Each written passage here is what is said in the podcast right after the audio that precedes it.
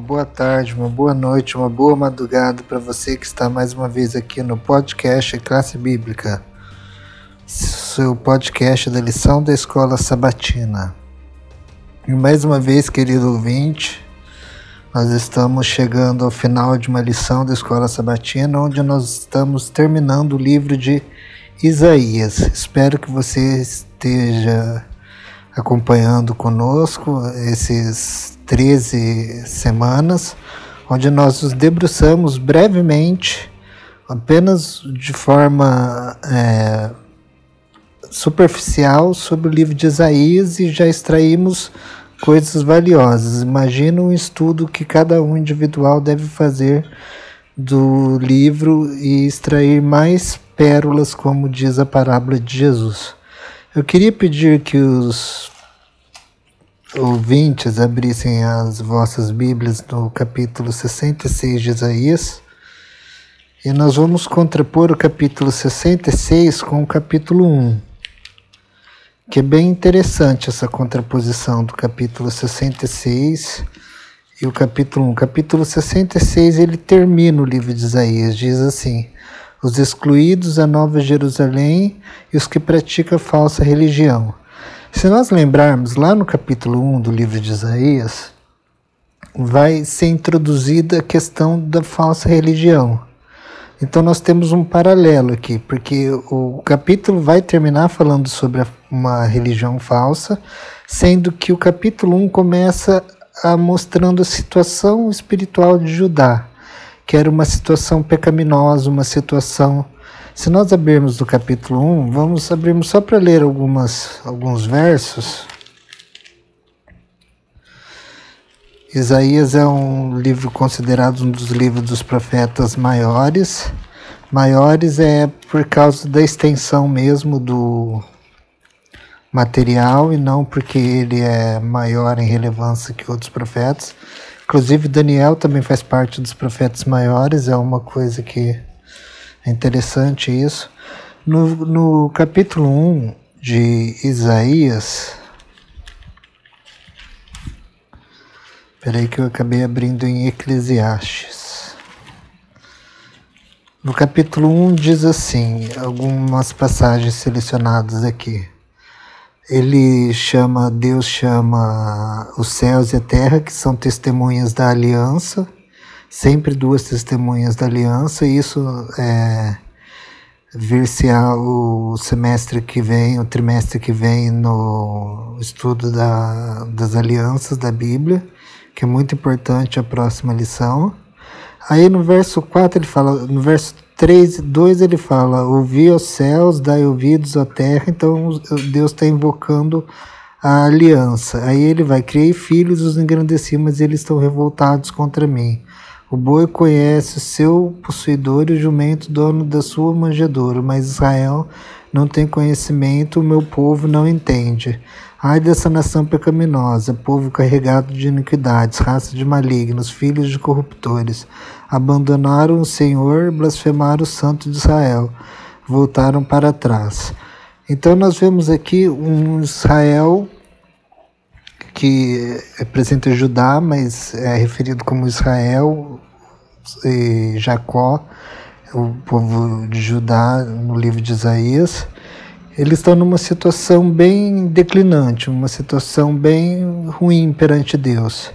E Deus faz um. mostra nos, nos versos, nos capítulos 1, 2, 3 e 4, mostra a situação ruim que eles estão. No, verso, no capítulo 5, ele mostra a solução que ele vai trabalhando assim no livro de Isaías. E nós vimos o Messias também no livro de Isaías, como o Messias é trabalhado como o conceito do Messias é aplicado a um pagão que é Ciro, que vai resgatar o povo do exílio, e depois é aplicado ao servo sofredor, a Jesus, tudo, e nós vemos como o servo sofredor é aplicado a Jesus e não ao povo de Israel, como a nação sofredora, uma aplicação só tem essa profecia.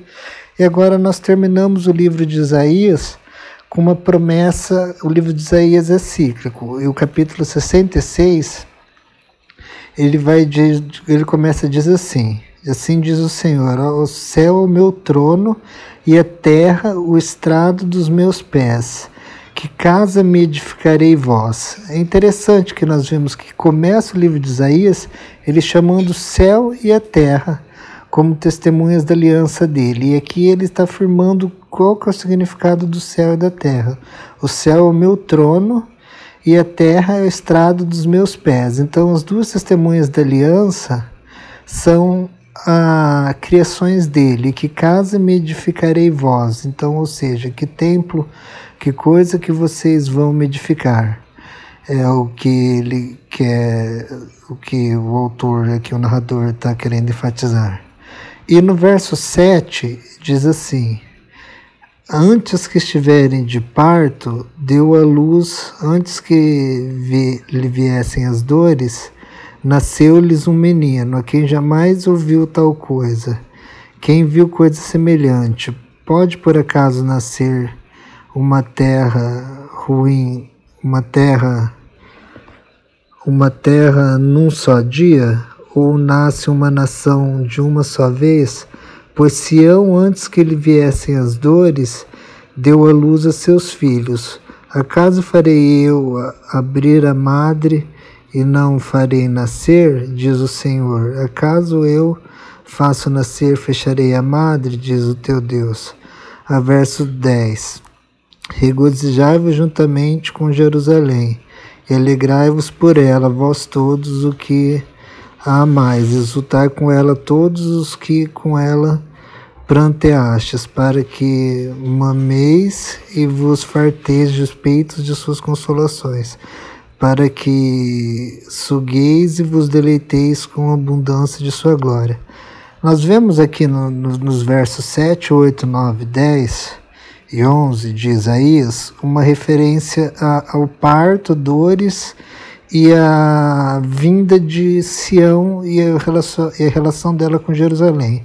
Isso é muito importante porque essa figura de linguagem vai ser usada em Apocalipse 12 mulher que está sofrendo dores de parto, tudo, e Deus falando que abre e faz nascer, que fecha e faz e, e, ser, e não nasce, questão da esterilidade e da fertilidade, mas aqui envolvendo mais a questão da criação da nação de um povo. E aqui tem um crescente que vai apontando para Jerusalém e para uma Jerusalém. E o verso 15 diz assim: Pois eis que o Senhor virá em fogo, e os seus carros como um torvelinho para transformar sua ira em furor e a sua repreensão em chamas de fogo. Porque com fogo, com fogo e com sua espada entrará o Senhor em juízo, com toda a carne serão muitos os mortos da parte do Senhor. Então aqui mostra que também Deus é um Deus de juízo, o Senhor virá então aqui tem uma promessa da vinda do, de Deus, uma vinda do próprio Deus na terra. E é uma, uma vinda de juízo para os ímpios, que os ímpios vão sofrerem com isso e os salvos não. E o que diz assim, porque no verso 17 diz assim: o que se santifica se purificam para entrarem nos jardins após a deusa, que é a Xerá, essa deusa aqui, que estará no meio comem carne de porco, coisas abomináveis e rato serão consumidos, diz o Senhor. Então, quem pratica essas impurezas, essas é, anomalias é, referentes aos rituais bíblicos de pureza, não vão entrar na, na terra do Senhor. Então, o, o, o capítulo 66 ele vai terminando com essa com esses excluídos da Nova Jerusalém. E no verso 23 tem uma referência bem interessante, porque diz assim: Como novos céus e a nova terra que hei de fazer estarão, di estarão diante de mim, diz o Senhor, assim como há de estar a vossa posteridade e o vosso nome, diz no verso 22. O verso 23 e será de uma festa de lua nova a outra lua nova, de um sábado a outro sábado, virá toda a carne adorar perante mim, diz o Senhor. Sobre a importância do sábado ao longo do, do Antigo Testamento, nós vemos que o sábado será importante na era da nova aliança e Jerusalém restaurada. É, como nós vemos em outro texto de Isaías 11 e tudo.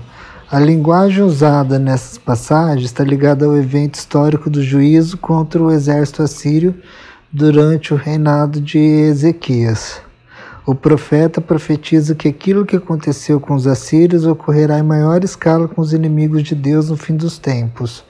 Os justos testemunharão o evento e verão cadáveres, até maiores que o vermes do fogo, destacando o tormento consciente eterno seria o inferno, mas o caráter completo da destruição e da desgraça é, não, de não receber um sepultamento.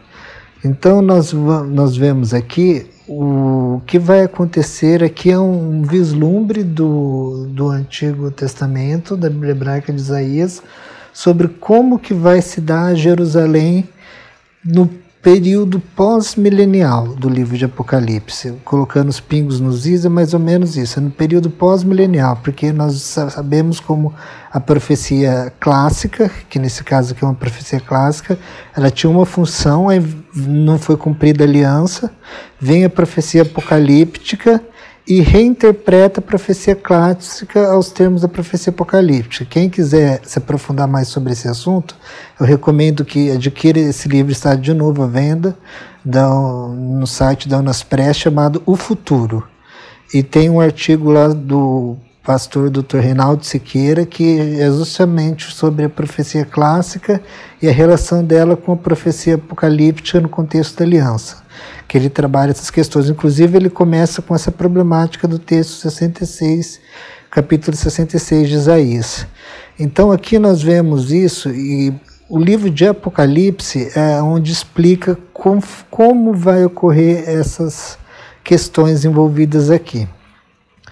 Que vai ser a nova Jerusalém, vai ser restaurada, e os ímpios vão ser jogados para fora, e, e o todo juízo de Deus que foi estabelecido e os salvos serão salvos e os perdidos estarão perdidos, baseados no juízo, na lei de Deus. O que, que nós vemos em Isaías? Nós vemos o começo de Isaías começando, iniciando com um, uma nação pecaminosa, já oferecendo um perdão, e nós vemos toda a história e grande parte do Messias, que é como o perdão vai se concretizar então nós vemos a situação humana, se nós pegarmos e fazemos uma aplicação universal, situação humana, condição de pecado, começo do livro de Isaías. Depois nós partimos para a parte do Messias. O Messias é o que responde essa situação de pecado, é o que oferece a salvação. E o terceiro ponto, que é a final de Isaías, é o juízo, ou seja, aqueles que aceitaram o Messias não vão passar por esse juízo, os que não aceitam o Messias passarão por esse juízo. E terminamos com essa parte de que os povos virão adorar de um sábado a outro sábado, marcando que o processo temporal semanal vai continuar pós-milênio e que e os povos virão adorar a Deus aqui na terra e Jerusalém será de novo restaurada, mas não a Jerusalém humana, não a Jerusalém aqui da terra, mas a Jerusalém celestial, conforme o livro de Hebreus diz. Então, que com isso em mente nós possamos fechar é, esse trimestre com o livro de Isaías, lembrando a esperança que remete a uma Jerusalém que ainda está por vir, uma Jerusalém que tanto o judeu como o gentil acreditam nela, que é essa Jerusalém que o Messias vai trazer de novo. Se você é judeu que está ouvindo, se você é um não judeu que está ouvindo, você saiba que o Messias vai, vai trazer essa Jerusalém de novo para nós, para nós congregarmos juntos. Basta nós crermos e estudarmos a sua palavra. Então esse, esse é o meu abraço e minha finalização desse trimestre e o trimestre que vem que nós possamos estudar sobre aliança, sobre o pacto, que será um tema muito bom e cada um estude que vai enriquecer a vida de vocês. Abração e até mais.